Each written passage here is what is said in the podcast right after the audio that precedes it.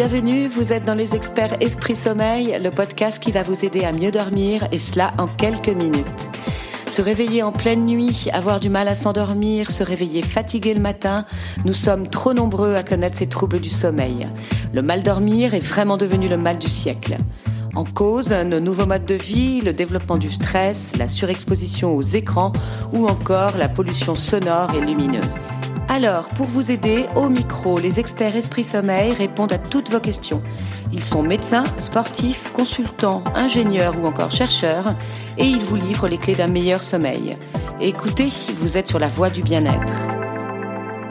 Aujourd'hui, nous recevons le docteur Frédéric Salman, médecin cardiologue, nutritionniste, auteur de nombreux ouvrages sur la santé, l'hygiène de vie et l'hygiène alimentaire.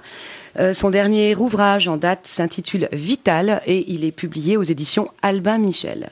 Nous abordons avec lui la question du rapport entre une bonne literie et un bon sommeil. Bonjour docteur Salman. Bonjour. Alors, une bonne literie, un bon matelas, un bon sommier, c'est a priori déterminant pour un sommeil de qualité.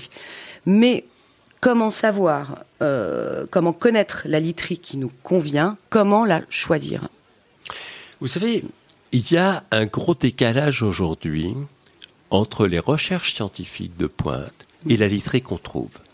Je veux dire que les matelas et sommiers du futur, je les ai cherchés, ils n'existent pas encore. Ah. Pourquoi? Parce que grâce à l'imagerie médicale, grâce à des nouvelles données en termes de euh, rhumatologie, en termes de neurosensoriel, on a découvert énormément de choses actuellement. Et je pense que d'ici à peu près 5 ans, et je l'espère, il y aura des nouveaux lits qui correspondront exactement aux découvertes scientifiques qui ont été faites. On est à un tournant. C'est-à-dire que là, on commence à mieux comprendre comment le sommeil s'opère, grâce notamment à l'imagerie médicale, grâce à des dosages qu'on fait au niveau sanguin. Et je pense qu'on va arriver à une nouvelle génération de lits dans les années qui viennent, qui seront véritablement des lieux où nous aurons des nuits absolument formidables. Alors ça n'existe pas aujourd'hui.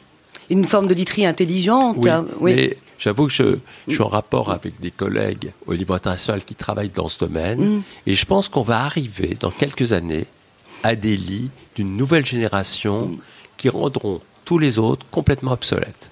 Merci docteur Salman.